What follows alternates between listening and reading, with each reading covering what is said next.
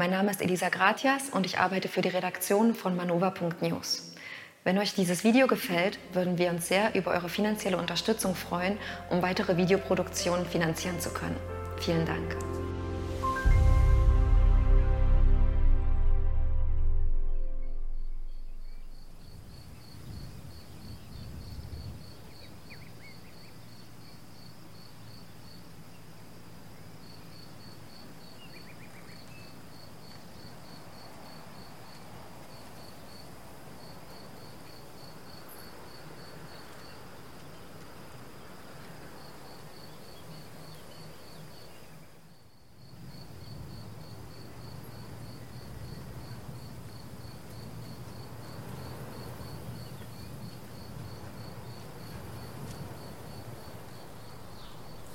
Lukas, du machst Skulpturen zum Thema Mann und Frau und du kannst uns vielleicht erklären, was Kunst mit Friedensarbeit zu tun hat.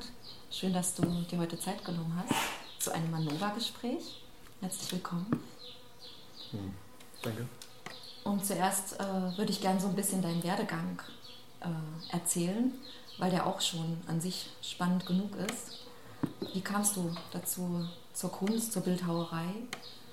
Und wo hast du studiert? Das finde ich auch spannend.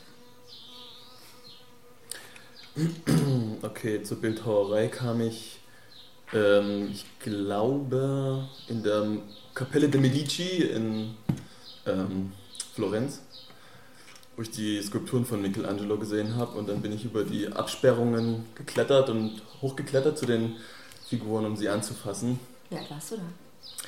Da war ich zwölf. Ah. Ja. Ich war vorher schon sozusagen viel mit Zeichnen unterwegs. Ähm, ich habe zum Beispiel, ich glaube mit sieben habe ich mal im, äh, in der Zeitung ein Porträt von Gaddafi gesehen. Das muss ungefähr zu den Osloer Verhandlungen gewesen sein. Und das habe ich abgezeichnet. Und dann haben mich meine Eltern gefragt, warum zeichnest du Gaddafi? Ich wusste natürlich nicht, wer Gaddafi ist und ich habe nur das, dieses Charaktergesicht so fand ich so spannend. Ähm, so war ich schon relativ früh mit Kunst überhaupt unterwegs. Und dann habe ich ähm, mich entschieden, Kunst zu studieren und es ganz zu machen und bin in eine ganz traditionelle Ausbildung in Moskau, an eine Moskauer Hochschule gegangen nach dem Abi und habe da ein Jahr ähm, vor allem Anatomie studiert, am Surikov-Institut. Und dann, danach bin ich nach Halle an der Saale, Burg Giebichenstein, äh, in Deutschland gewechselt. Und habe da im Fach, äh, wie hieß es, ähm, Freie Bildhauerei Metall, habe ich da weiter studiert. Genau, und da bin ich auch Schlosser geworden. Und aber habe mich eben der Bildhauerei richtig verschrieben. Und jetzt ist ja dein Leben, also die Burg Giebichenstein, äh, die Kunsthochschule, die kenne ich, weil ich selber aus Halle bin. Und ich weiß, dass das eine sehr angesehene Kunsthochschule ist, mhm. äh, wo, es auch, wo man gar nicht so leicht reinkommt. Und jetzt lebst du hier in Portugal, wo wir gerade sind, in Tamera, eine Friedensforschungsgemeinschaft. Mhm. Und wir machen diese Videoreihe, um, um zu erklären, was bedeutet das eigentlich. Das ist ja gar nicht so einfach rüberzubringen woran ihr forscht und worum es geht. Ähm, wenn du an so einer Schule, an einer Kunsthochschule Bildhauerei machen konntest, wie kommt es dazu, dass du dann hierher gegangen bist? Also eigentlich war das ja, ist das ja mhm. die Erfüllung mhm. äh, für einen Künstler an so einer Hochschule äh, mhm. zu sein und eventuell Chancen zu haben, danach das als Beruf zu haben. Und mhm.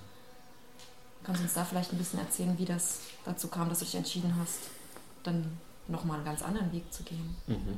Ja. Ähm,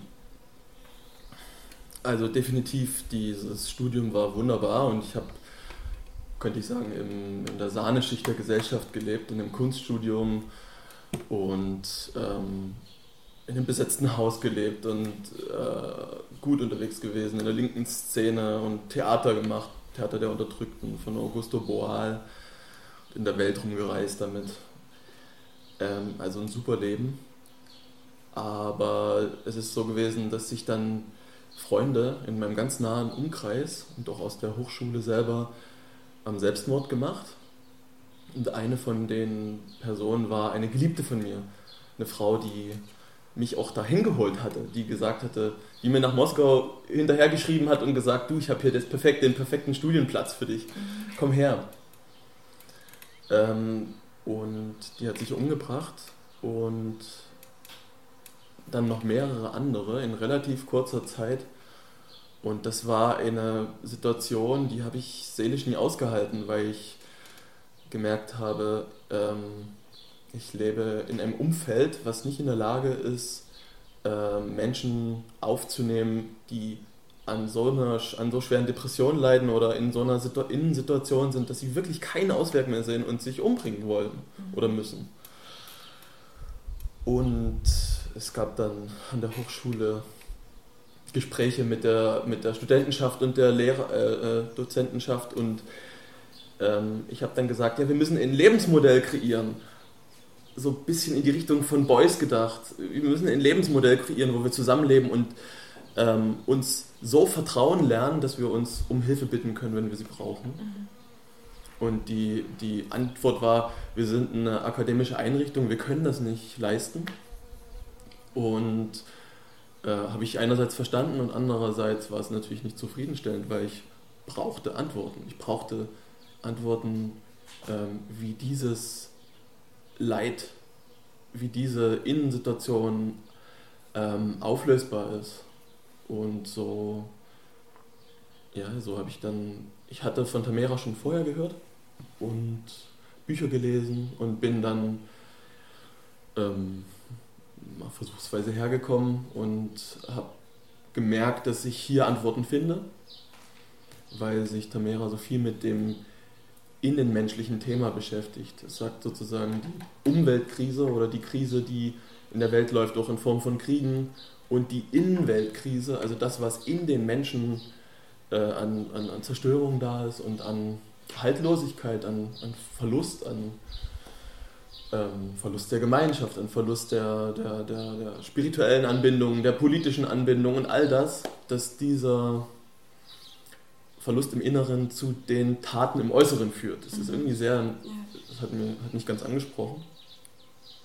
Und so bin ich dann hier gelandet und habe entschieden, hier zu bleiben und hier zu leben und daran mitzuforschen. Ja. Und ich meine, du bist jetzt hier, wir sind in deinem Atelier. Mhm. Äh, und ich meine, wusstest du damals schon, dass du hier auch als Künstler dich quasi verwirklichen kannst und mhm. auch mit Hilfe deines Ausdrucksmediums im Prinzip sogar dich dem widmen kannst dann hier? Oder hat sich das dann eher ergeben? Nee, das wusste ich schon, weil ich wusste, ich kann den Pfad der Kunst nicht ganz verlassen. Allerdings habe ich dann erstmal trotzdem fast acht Jahre lang ganz wenig Kunst gemacht oder vor allem ich habe ab und zu gemalt und vor allem als Schlosser gearbeitet und verschiedene andere Sachen in der Gemeinschaft gemacht. Und dann habe ich aber irgendwann diesen Ruf meiner Seele oder den, ja doch, das ist ein Grund, warum ich mich inkarniert habe, Kunst zu machen ähm, wieder so laut gespürt und gehört, dass ich gesagt habe, okay, ich muss dem folgen und habe wieder angefangen. Und, ähm, und etabliere auch die Bildhauerei jetzt äh, in diesem Mikrokulturmodell, was wir versuchen hier zu, aufzubauen. Also es ist auch nicht so, dass viele Bildhauer vor mir da waren, sondern also hier in ja, Tamera. Ja. Ähm, und somit dieses Berufsbild zu etablieren, war jetzt auch ein Vorgang. Und jetzt ist es aber so, dass ich tatsächlich ähm, fast Vollzeit Künstler, als künstlerisch tätig sein kann. Ja. Und das Tolle ist ja auch, dass also die Kunst ist ja schon immer ein wichtiger Bestandteil der ganzen Forschungsarbeit, die mhm. hier stattfindet. Also mhm. auch äh, Dieter Doom, einer der Mitbegründer, ist, der malt ja selber auch und äh, dann gibt es Kunstkurse schon bevor die, das Projekt gegründet wurde, hatten sie schon Malwochen und Auszeiten. Mhm. Ähm, weil sie gemerkt haben, dass wir uns dadurch überhaupt erstmal wieder verbinden mit etwas ähm, wo wir dann eben zu dem Thema kommen, was hat Kunst jetzt eigentlich mit Friedensarbeit zu mhm. tun? Mhm. Und dann gerade auch das Thema, was du äh, in deinen Skulpturen viel zum Ausdruck bringst, mhm. zum Thema Weiblichkeit, äh, wie kommt die verschiedenen Aspekte der Weiblichkeit zusammen und dann jetzt auch zum Thema Männlichkeit. Mhm. Du hast ja hier eine ganz große Skulptur auch gemacht. Vielleicht bleiben wir erst bei der ersten Frage. Genau, ja, jetzt habe ich schon wieder mich ein bisschen verloren. Mhm. Hast du die noch? Die ja. erste Frage, okay, genau, was hat das mit Friedensarbeit zu tun? Ja, ja und ähm, ja, okay, ich versuche mal einen Einstieg. Mhm. Ähm, also Kunst ist, glaube ich, ein Quellraum des Lebens überhaupt, so wie ähm, die Anbindung zu einer religiösen, nicht konfessionellen, aber religiösen Ebene der Welt ist ein Quellraum aus meiner Sicht. Und der Eros, die Sexualität, die erotischen Kräfte im, im Leben, das sind Quellräume des Lebens, so ganz grundsätzliche, die immer da sind. Und Kunst ist auch so ein Quellraum des Lebens, der immer da ist. Und das ist mal so vorab gesagt. Also den wir einfach nur verdrängen sozusagen. Wenn jetzt jemand sagt, ich habe mit Kunst nichts zu tun oder dann wir alle haben irgendwie was Schöpferisches in uns, genau. aber wir haben es abgeschnitten irgendwie. Voll, ja. Okay. Die schöpferischen Fähigkeiten in uns sind so immens. Und es ist, der Kunst ist natürlich nicht nur Malerei, Musik, mhm. bildende Kunst, darstellende Kunst und so weiter, sondern ähm, überhaupt Schöpfung, also Schaffen, also Kreativkräfte überhaupt des Lebens, könnte ich auch damit so rein so reintun. Dinge zu bilden. Selbst Handwerkskunst ist auch Kunst, also auf eine Weise für mich. Es gibt auch keine Kunst oder Handwerk aus meiner Sicht. Äh, Nebensatz. Jetzt äh, ähm, und in der, in der Projektgeschichte von Tamera wurde Kunst ganz oft in dem Sinne genutzt, dass die Menschen zusammenkommen in einem nicht funktionalen Raum, wo sie in diesem Quellraum der Kunst und der freien Gestaltung, der freien Entfaltung, der freien, des freien Ausdruckes ähm, einen neuen Kontakt mit sich selber und der Welt kriegen und unter Menschen.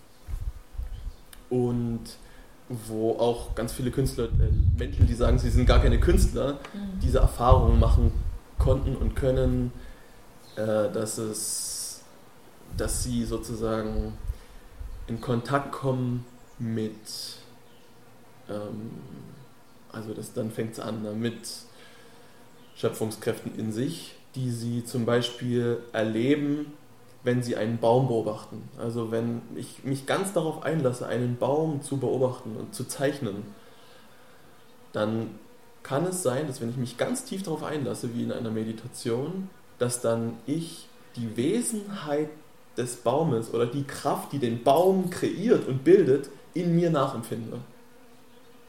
Das ist jetzt abgefahren, aber trotzdem kann es diese Art von transzendentaler äh, äh, Erlebnisse gibt es nicht selten, dass Menschen da so reinkommen durch die Kunst. Oder der Ausdruck der, äh, der eigenen Libido im Raum der Kunst. Also wenn du dir vorstellst, man ist dann zusammen mit irgendwie 20 Menschen auf, in, in einer Gemeinschaftssituation ähm, und ähm, jetzt muss ich irgendwie gucken, dass ich nicht zu sehr äh, über etwas rede, was wir gerade im Moment sehr wenig haben. Es ist mehr eine Se ist im, aktuell ist es ganz stark eine Sehnsucht von mir, dass es wieder mehr entsteht in Tamera. Ähm, aber dieses Erleben von, ich kann äh, meine eigene äh, meine eigenen Liebesregungen und sexuellen Regungen ausdrücken in einem Raum, wo es erstmal ähm, um was um was ganz anderes geht. Also die Menschen sind nicht diese, die Menschen sind nicht beschäftigt. In, Im Raum der Kunst ist man wie, hat man den Freiraum, wo man nicht beschäftigt ist.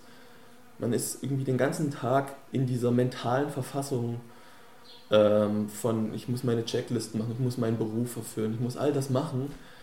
Ähm, und in diesem Modus kommt man ja gar nicht wirklich in Kontakt mit sich selber und mit dem Potenzial, größeren Potenzial in einem selber. Und im Raum der Kunst kann man es halt. Da kann man irgendwie in diesen und in diesen Kunstzeiten und Kunstkursen, die wir in der Gemeinschaft machen und auch manchmal mit Gästen, kann man da reinkommen? Kann man da reinkommen in diesen Raum der Selbsterfahrung, auf einem, so wie du dich selber noch nie erfahren hast? Mhm. Und dann der Ausdruck davon, äh, ich kann mich ausdrücken ähm, ich kann dann einfach, es ist nicht sozusagen so eine naturalistische, äh, wenn ich dir dann sage, ich finde dich mega attraktiv, mhm. ähm, ist das nicht so eine naturalistische Sache wie, okay, jetzt müssen wir uns dann irgendwie, müssen wir damit umgehen, mhm. dass ich dir das jetzt gesagt habe oder das ist ein Antrag oder sowas, mhm. sondern das ist vielmehr eine äh, äh, Teil meines Lebensausdruckes, den ich sowieso kultiviere. Und in dem, in dem Zusammenhang ähm, kannst du es dann vielleicht viel leichter nehmen oder musst gar nichts nehmen in dem Sinn. Ähm, also im Raum der Freiheit letztendlich ja, auch. und der Wahr, Wahrhaftigkeit, des wahrhaftigen Ausdruckes dessen, was ich begehre oder vielleicht sogar liebe, mhm. äh, wo ich hin will, was ich äh, vorhabe. Und diese, das ist auch ein Kriterium, was wir immer ansetzen für Kunstzeiten, wo wir sagen, Wahrheit, Wahrheit auszudrücken. Ja. Wir hatten auch äh, tatsächlich, als wir sind ja hier mit so einer Journalistengruppe zusammengekommen und ähm, hatten auch die Möglichkeit, so eine Auszeit der Kunst zu widmen und selber da mal reinzugehen, drei Tage lang. Und ich habe totale Widerstände in mir gespürt, wo ich zu Hause auch male, aber das war total so, ich musste dann auch arbeiten für Manova ähm, und habe das aber mich fast gefreut, dass ich da immer mal rausgehen kann, weil man kommt ja auch in Kontakt mit der Intimität mhm. und mit diesen, wo es irgendwie unangenehm wird, wo, eine, wo entweder eine Mauer kommt oder so eine mhm. Scham oder mhm. so dieses, ich kann das jetzt doch nicht, die Gedanken, also es ist ja alles auch so mhm. verstrickt. Mhm. Und ähm, ich glaube, ich bin in so einen Raum noch gar nicht gekommen, wie, wie du ihn jetzt beschreibst. Es braucht in der Regel drei Tage und dann startet es. Es braucht so Anlaufzeit, bis man so ein, ein anderes, einen anderen Geruch kriegt vom Leben, das noch möglich ist. Also Kunst als Entwurf eines möglichen Lebens, wo ich mhm. lerne, mich auszudrücken, auch ja, mit den Stellen, die ich noch nicht ausdrücken kann. Ja, genau. Weil jetzt finde ich nämlich spannend, wir nennen jetzt das beides Kunst. Also das, was du gerade beschrieben hast, ist Kunst. Mhm. Äh, und gleichzeitig warst du an einer Kunsthochschule, mhm. da habt ihr auch Kunst gemacht. Aber das wirkt jetzt nicht gerade so, dass akademisch, die Akademie, die Kunsthochschule konnte sich nicht dem Seelenraum der Menschen widmen, die dort authentische Kunst machen sollen mhm. oder wollen. Also wie kommen diese ja. Welten, kommen die zusammen? Ist das dann überhaupt noch Kunst, was da im Akademischen betrieben wird oder nicht? Und was ist die Kunstwelt? Also mhm.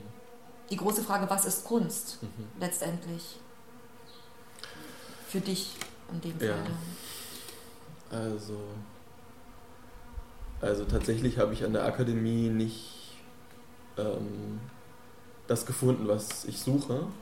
Und das ist, hat viel zu tun mit Ausdruck von Schönheit, mit Ausdruck von ähm, Kraft, Schönheit, Lebensfreude, ähm, dem Verführen einer gewünschten, äh, gewünschter Bilder, gewünschter Bilder.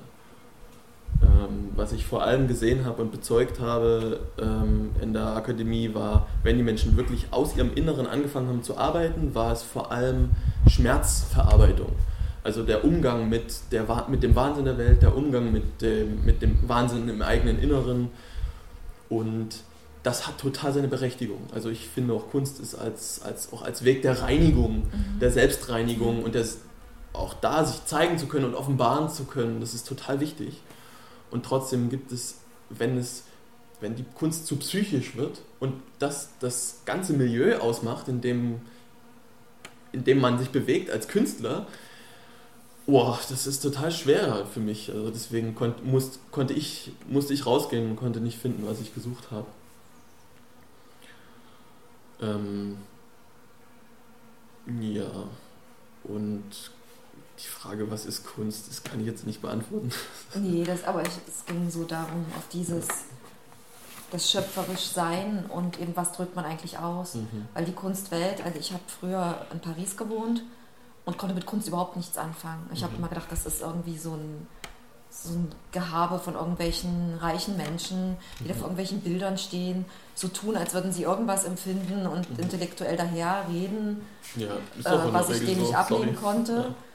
Und dann ich, kam ich nach Mallorca, äh, habe selber angefangen zu malen, war bei einer mallorquinischen Malerin, der Tante von meinem Ex-Freund, konnte ich da Kurse nehmen bei ihr mhm. mit anderen alten Leuten. Mhm wo, wo ich einfach nur mal das ausprobieren konnte mhm. und wo ich merkte, das ist ja was ganz anderes. Mhm. Ich, die immer so viel denkt, während ich malte, habe ich mal endlich nicht gedacht, Mhm. Weil ich kann auch mit Meditation oft nichts anfangen, mhm. weil ich überhaupt nicht aufhören kann zu denken, wenn ich jetzt versuche auf, also und dann ich komme auch überhaupt nicht hin, was es jetzt sein soll. Du brauchst ja nicht aufhören zu denken, da kommt mir schon so ein Knoten mhm. in den Kopf.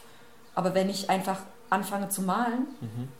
dann habe ich einfach nicht gedacht und das war so eine Erleichterung. Mhm. dann merkte ich, ach, da ist ja noch eine ganz andere Welt. Oder wenn ich dann was malte und da kam was bei raus, was mich völlig überrascht hat. Mhm. Und das war wieder ein ganz anderes, ein anderer Begriff von Kunst. Ähm, und alles wird aber so genannt. Mhm. So, deswegen fand ich auch mal den Buchtitel so lustig. Ist das Kunst oder kann das weg? Äh, aber bei deiner Kunst ist jetzt noch. Ich will noch dazu sagen, ich finde den Kunstmarkt grauenvoll. Das hat ja. nicht viel, es hat gar nichts mit Kunst zu tun, sondern mit, mit, mit Marktwirtschaft, und zwar kapitalistischer Marktwirtschaft. Und Kapitalismus in dem Sinne, dass er sozusagen immer profitorientiert ist und versucht, äh, etwas aus etwas etwas zu machen, ähm, um mehr Geld zu kriegen. Und was mhm. sich daran orientiert, das ist noch, das ist für mich ganz oft, wird einfach Bullshit verkauft. Und der Moment, wo die Bank ein Bild kauft äh, und das rüber in den Tresor geht und dann wieder in die Bank, äh, wieder in, den, in, die, in die Galerie auf der anderen Seite von der Straße und dann wird das für noch mehr verkauft, aber die Bank kauft es selber nur mit einem anderen Konto und einem anderen Namen und dann ist das Bild auf einmal 5 Millionen wert. Äh, was ist das für eine Welt? Das ist, hat dann nicht was mit dem Kontakt zu dem Inhalt, dem, der Essenz der, der Kunst oder sowas eines Werkes zu tun, sondern es ist einfach Marktwirtschaft. Mhm. Und diese Art von Kunst, damit habe ich hier gar nichts zu tun. Also. Ja. Und also mir, jetzt fällt mir noch mal was anderes ein, aber ich vergesse die andere Frage nicht, auf die ich dann auch noch zurückkommen will. Ähm, ich habe auch sogar schon ab und zu ein Bild verkauft, aber bei manchen Bildern merke ich, die könnte ich überhaupt nicht verkaufen, weil das sind wie, wie, wie Kinder und ich kann die auch nur an Leute verkaufen, die mir irgendwie sympathisch sind, mit denen ich irgendwie ins Gespräch mhm. kam. Also es war halt auf einem Flohmarkt bei mir. Und meine Malerin, die, die Tante, die hat ähm, mir auch erzählt, sie hatte eine Ausstellung und hat alle Bilder verkauft, aber sie wusste gar nicht an wen und, mhm. und das war für sie, als hätte sie ihre Kinder irgendwie verraten. Mhm. Also die musste dann richtig auch trauern, weil mhm. einerseits freut sie sich natürlich, dass sie Einnahmen hat, dass sie von ihrer Kunst leben kann, aber andererseits, man gibt da ja wirklich auch ein Stück von seiner Seele rein und dann frage ich mich, was macht das mit den Künstlern, die dann Erfolg auf diesem Markt haben, mhm. wenn deren Bilder in einem Tresor landen? Ja, zum Beispiel Mark Rothko hat sich einfach umgebracht. Der hat zu Lebzeiten Bilder für 50 Millionen Euro verkauft. Mhm. Ähm, und der hat das durchschaut natürlich, dass es ein absoluter Wahnsinn ist. Dass es nichts, also glaube ich, ja. dass das nichts mehr zu tun hat mit, äh, mit realer Wertschöpfung, aber durch, durch, durch die künstlerische Tätigkeit. Und ich glaube, der, der, war einfach verzweifelt, der war dann fertig und hat sich umgebracht. So ungefähr. Ja. Das, das, macht es dann mit Künstlern, wenn sie, die fühlen sich ja dann auch nicht mehr ernst genommen als Künstler, sondern nur noch äh, marktwirtschaftliche Objekte. Ja. Und das ist dann irgendwie, das ist eine ganz andere Geschichte. Mhm.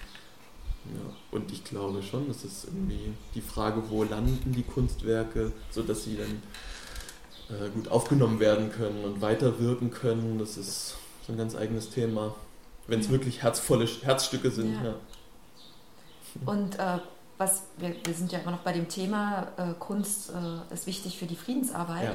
Und bei deinen Werken, äh, vor allem den Skulpturen, äh, mhm. die ich gesehen habe, geht es um Mann und Frau. Mhm was macht äh, die Frau die Weiblichkeit aus, was macht die Männlichkeit aus. Und das mhm. ist halt sehr spannend. Du hast eine Skulptur, die können wir dann vielleicht noch filmen gehen und äh, in das Video einbauen, wo eine Frau mit einem Wildschwein äh, abgebildet ist, mhm. was erstmal teilweise fast ein bisschen verstörend wirkt. Mhm. Ähm, wie kam es zu dieser Ideenfindung für diese Skulptur und warum mhm. ist das politisch? Mhm. Okay, es ist äh, recht heiß darüber ja. so vor der Kamera zu reden, aber ich versuche es. Ähm, also für so eine große Marmorskulptur, wo wirklich sehr viel Arbeit drin steckt, da äh, müssen verschiedene Dinge zusammenkommen. Und ähm, was bei mir, der, der springende Punkt bei mir war eine Situation, wo ich eine, eine reife Frau gesehen habe, wie sie ähm, wie sie, äh, sie hat erzählt von einer Visionssuche, die sie gemacht hat und ähm, hat sich gezeigt, wie sie in Kontakt gegangen ist mit ihrem Kraftplatz, an dem sie die Visionssuche gemacht hat und wie sie jeden Morgen So, hallo Welt, ich bin da. Also die ist aufgestanden und hallo Welt, ich bin da. Ähm, hallo Sonne, hallo spirituelle Wesen, ja, verschiedene Sachen hat sie gesagt, aber sie war so richtig präsent und hat sich so geöffnet. Und ich habe sie beobachtet und habe hab eine Frau gesehen, die äh, in die Welt tritt. Und, in, das war in mir so ein Moment, wo ich, wo ich gesehen habe, die Frau überhaupt tritt wieder ins Leben, tritt wieder in die Welt.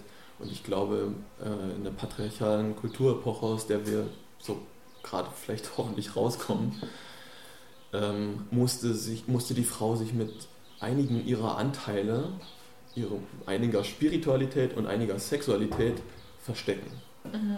und äh, unsichtbar machen, sodass sie überleben konnte. Und dieser Moment, diese, diese Frau zu sehen, wie sie wieder sagt, ich bin da, ich war vielleicht noch nie ganz weg, aber jetzt zeige ich wieder, ich trete ins Licht der Öffentlichkeit, ich trete in die Welt. Der hat mich inspiriert, da eine Skulptur zu machen. Zu diesem Thema, die Frau ist wieder da. Und zu sagen, ich will eine Frau machen, ich will ein Bild einer Frau finden, die ich, das ich ganz liebe. Äh, wo ich rückhaltlos liebe. Und zwar mit allen meinen Teilen liebe. Genau. Ihr spirituelles Wesen, ihr Herzenswesen, ihr leibliches Wesen, ihr erdverbundenes Wesen. Und in dem Zusammenhang diese Frau, die da äh, sich so gezeigt hat, ähm, die arbeitet mit Wildschweinen und mit Wildtieren und macht eine bestimmte Forschung und ähm, deswegen wahrscheinlich bin ich reingekommen in einen Moment von, ähm, von Annäherung an das Schicksal der Frau im Patriarchat über das Schicksal der Schweine. Das klingt jetzt so total krass. Mhm. Ähm, ich will dazu noch ein paar Worte sagen. Also, ähm, es gibt eine Schriftstellerin, Jutta Voss, die hat in einem Buch, das Schwarzmond-Tabu, einen Satz gesagt, der heißt ungefähr, glaube ich, ähm, das Schicksal der Schweine und das Schicksal der Frauen im Patriarchat ist ein Schicksal. Das ist natürlich ein total krasser Satz.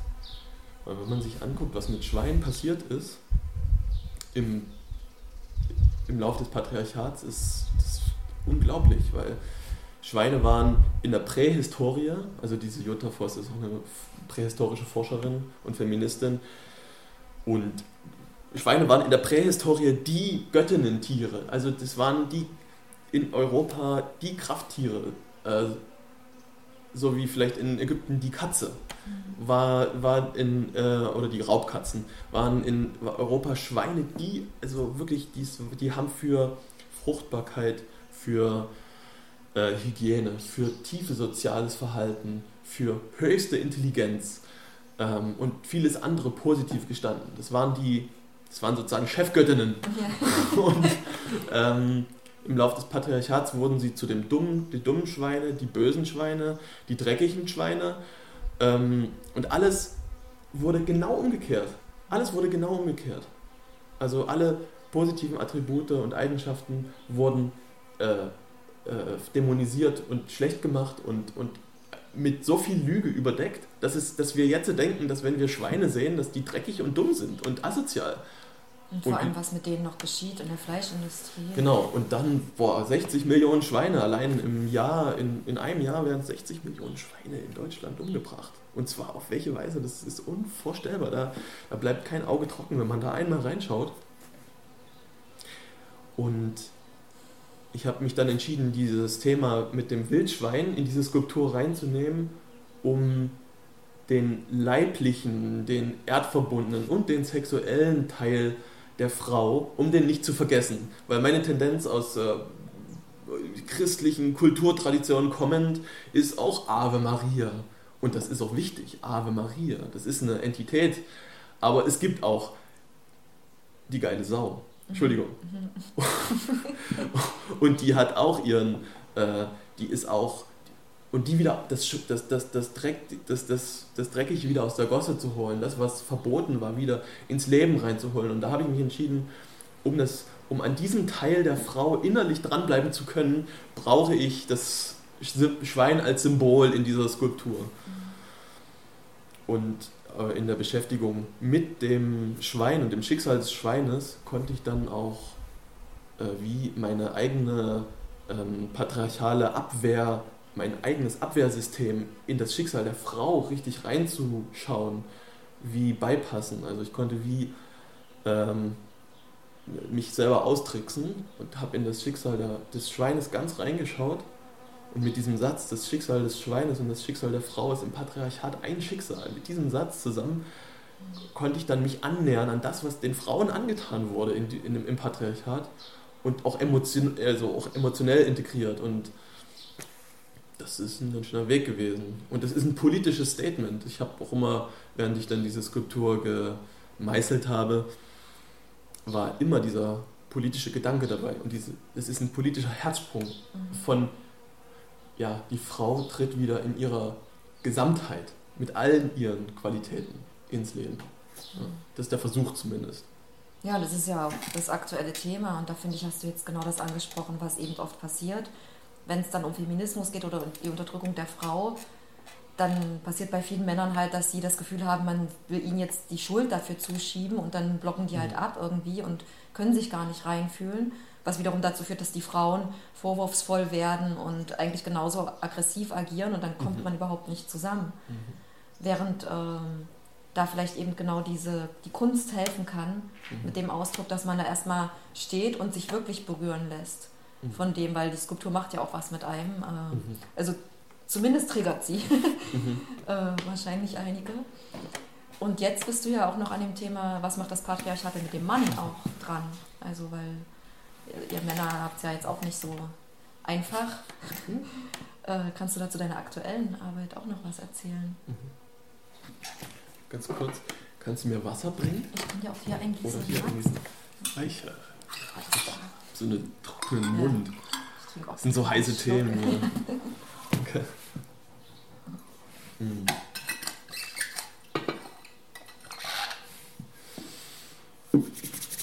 Ah, okay. Das Männerthema. Ja. Okay, ja. Ähm, also das ist bei, diesem, bei dieser Frau mit dem Schwein und diesem um, ähm, der Forschung an dem in meiner Öffnung hin zur weiblichen Urnatur, äh, das war ganz mein Ding. Ich wollte das unbedingt und das war kein Auftrag von jemandem, ähm, sondern das war ganz meine, mein Impuls und mein, mein Wille. Und jetzt habe ich einen Auftrag bekommen von sozusagen von Tamera, ähm, ein, eine Skulptur zum Thema Männlichkeit, neue Männlichkeit, postpatriarchale Männlichkeit, heilige Männlichkeit zu versuchen. Mhm. Und diese Skulptur soll ein, das, die soll den, auch den, den, einen Ort, ähm, einen Ort widmen helfen. Also es gibt sozusagen, es gibt da einen, einen Platz in Tamera, der sozusagen wie so der männlichen Kraft gewidmet ist und äh, wo auch oft sich Männer treffen für Männerrunden oder ähm, äh, auch einzelne, einzelne Männer gehen da oft hin. Und diese Skulptur soll es helfen, diesen Platz zu widmen und dem Kraft zu geben, äh, sodass diese ähm, Arbeit des Mannes an sich selber und diese, diese Transformationsarbeit des Mannes, in der er steht, äh, mit so vielen Aspekten, die da drin stecken, ähm, unterstützt wird. So, das ist das. Und jetzt in meiner Auseinandersetzung damit ist natürlich irgendwie eine ganz andere, als äh, wo ich mich versucht habe anzunähern an, an das Bild der Frau, was ich liebe. Eben das Bild des Mannes, was ich rückhaltlos liebe. Was ist das jetzt? Mhm. Und ich habe ähm, in dem Zusammenhang wie zwei polare Seiten im Mann, die ich ähm, sehe und innerlich sozusagen meine Guidelines sind, die ich verfolge. Und das eine ist ähm, sozusagen eher eine Das eine ist eine ähm, liebende, geistig, seelisch liebende Qualität im Mann, eine Überwindung und Transformation des Kriegers, eine Hüterschaft und dieses tiefe, dieses Bild von dem Mann, der Anteil nimmt und auch für die Kinder da ist. Also ich bin selber auch Papa mhm. und ähm, deswegen ist es wichtig, irgendwie die Kinder, der, der, der Mann, der sich auch wieder den Kindern widmet und für Kinder da ist. Und ähm,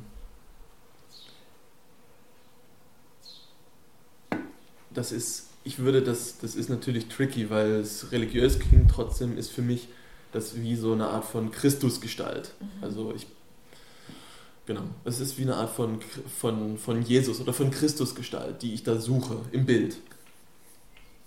Und das andere ist ähm, der sexuelle, der leiblich-irdische Aspekt des Mannes, der erdverbundene, ähm, der, der die Sprache aller Wesen spricht. Und das ist vielleicht eher Pan, also das, was auch in der, in der, in der, in der westlichen christlichen Kulturtradition verteufelt wurde.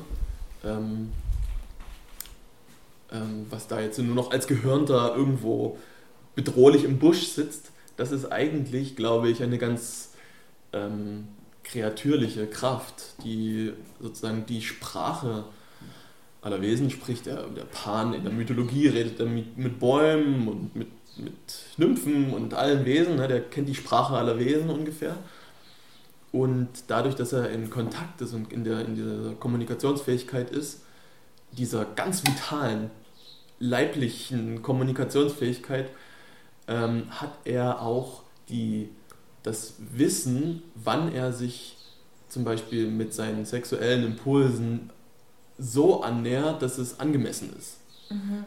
Und das ist ein sehr, sehr heißes Thema jetzt, aber ähm, ich habe das oft von Frauen gehört, dass sie sich eigentlich wieder Männer wünschen, die äh, ähm, sozusagen nicht nur ganz softy kommen und 20 Mal nachfragen, darf ich, sondern ähm, die wieder die aus, im Kontaktvorgang trotzdem wissen, wann sie zugreifen dürfen und wann sie ihre Energie ganz reinbringen können.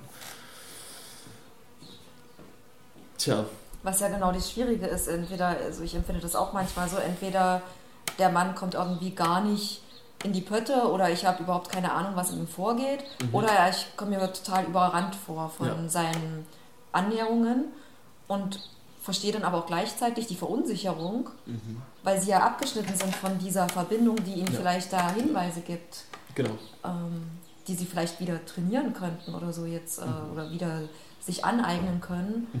um das zu fühlen. Ja. Äh, Na, und weil sie ein Riesenpaket von schlechten Gewissen aus dem Patriarchat in sich tragen, weil, weil sehr, sehr viel, ähm, ähm, äh, weil sich Männer sehr viel mit Gewalt genommen haben, ohne zu fragen. Und dieses schlechte Gewissen und das noch im Hinterkopf, da ist auch klar, dass, dass, wir in einer Kultur von Softies sind, weil man, man will einfach das nicht wiederholen. Aber die Qualität selber, wenn aus dem Kontakt heraus ähm, die Annäherung zu machen, ist trotzdem inner, innerlich noch vorhanden, nur dass es wieder aufgefunden werden muss. Und das ist quasi auch die Hoffnung und die Idee äh, und die Suche für diese Skulptur zum Thema neue Männlichkeit, ähm, da eine Energie einzufangen, die den Männern Selbstbewusstsein gibt in diese Richtung. Ja. ja. Also das ist auch, was ihr hier in Tamera macht, weil ich kann mich jetzt immer schwer reinversetzen in Menschen, die uns jetzt hier vielleicht zuschauen, mhm. was die, ob die schon mal von euch gehört haben, mhm. wenn ja, was die dann für ein Bild von euch haben. Mhm. Und deshalb äh, machen wir jetzt halt diese Videoreihe, um mal zu zeigen, wie viele Bereiche ihr erforscht. Mhm. Also und warum das auch alles miteinander zusammenhängt. Ja. Weil was du jetzt erzählst, da gehen wir auch schon wieder in das Thema Liebe und Sexualität rein, während mhm. gleichzeitig Kunst mhm. äh, dabei ist. Ja. Und also dann auch deine eigene Innenschau. Äh. Und die Frage, was, was ist daran politisch? Also politisch heißt in dem Sinne nicht, es ist für äh, Partei, Parteien, Parteien oder ach, irgendwelche Staatssysteme, sondern mhm. es geht, ich sage politisch ist, was alle betrifft, Also daher kommt, glaube ich, auch das Wort, ne? Polis. Das, was die ganze Polis betrifft, ist politisch, also den ganzen Stadtstaat bei den Griechen. Und ähm, die Dinge, die alle betreffen, sind halt diese inneren Themen, die die Innenseite des Menschen ausmachen. Also die unerlöste Sexualität, ähm, die Fragen, äh, wie, wie kommen Mann und Frau wieder zusammen auf einer partnerschaftlichen Ebene, ähm, wie, ähm, äh, also das sind jetzt mal zwei von wichtigen Innenthemen, an denen ich jetzt arbeite. Und die sind für mich total politisch. Also in dem Sinne, weil, sie, weil ich denke, dass sie sehr, sehr viele Menschen betreffen oder sehr viele Menschen in den Selbstmord führen, wenn es äh, blockiert ist, nicht ins Leben führt oder auf die Schlachtfelder. Und die Kunst ist quasi ein Ausdrucksraum, um wieder sich auszukennen im eigenen Inneren und seine Liebe gestalten zu lernen. So Michael Jackson hat das gesungen, Love needs expression. Und diese, das ist so, Love needs expression. Sonst ist es noch nicht Liebe, die in die Welt gebracht ist. Und Kunst als, als Raum, um die Liebe in die Welt zu bringen, in dem Sinne, und das zu trainieren für ein Leben, wo das dann mehr funktioniert mit ähm, realen Menschen und so weiter. Wie läuft das hier jetzt bei dir? Also, weil ihr seid ja jetzt zum Beispiel, das ist ja auch immer noch wichtig zu erwähnen, ihr seid ein Forschungsprojekt.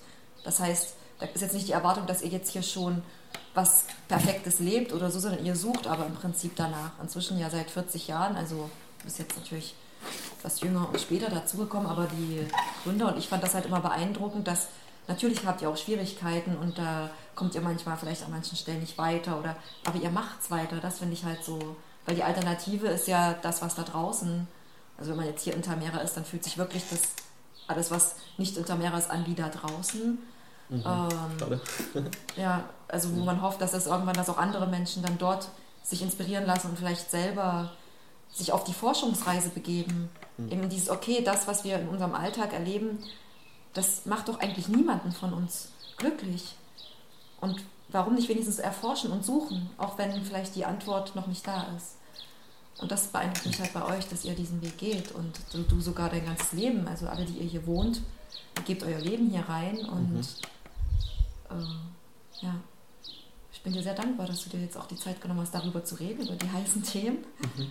mit unseren Zuschauern, die mal gucken, ob die was damit anfangen können. Können wir mhm. schauen in den Kommentaren ja. was dabei rumkommt. Bin ich gespannt, ob, ja, ich da, ob das herzvoll landen kann. Mhm. Mhm. Danke, Lukas. Dankeschön.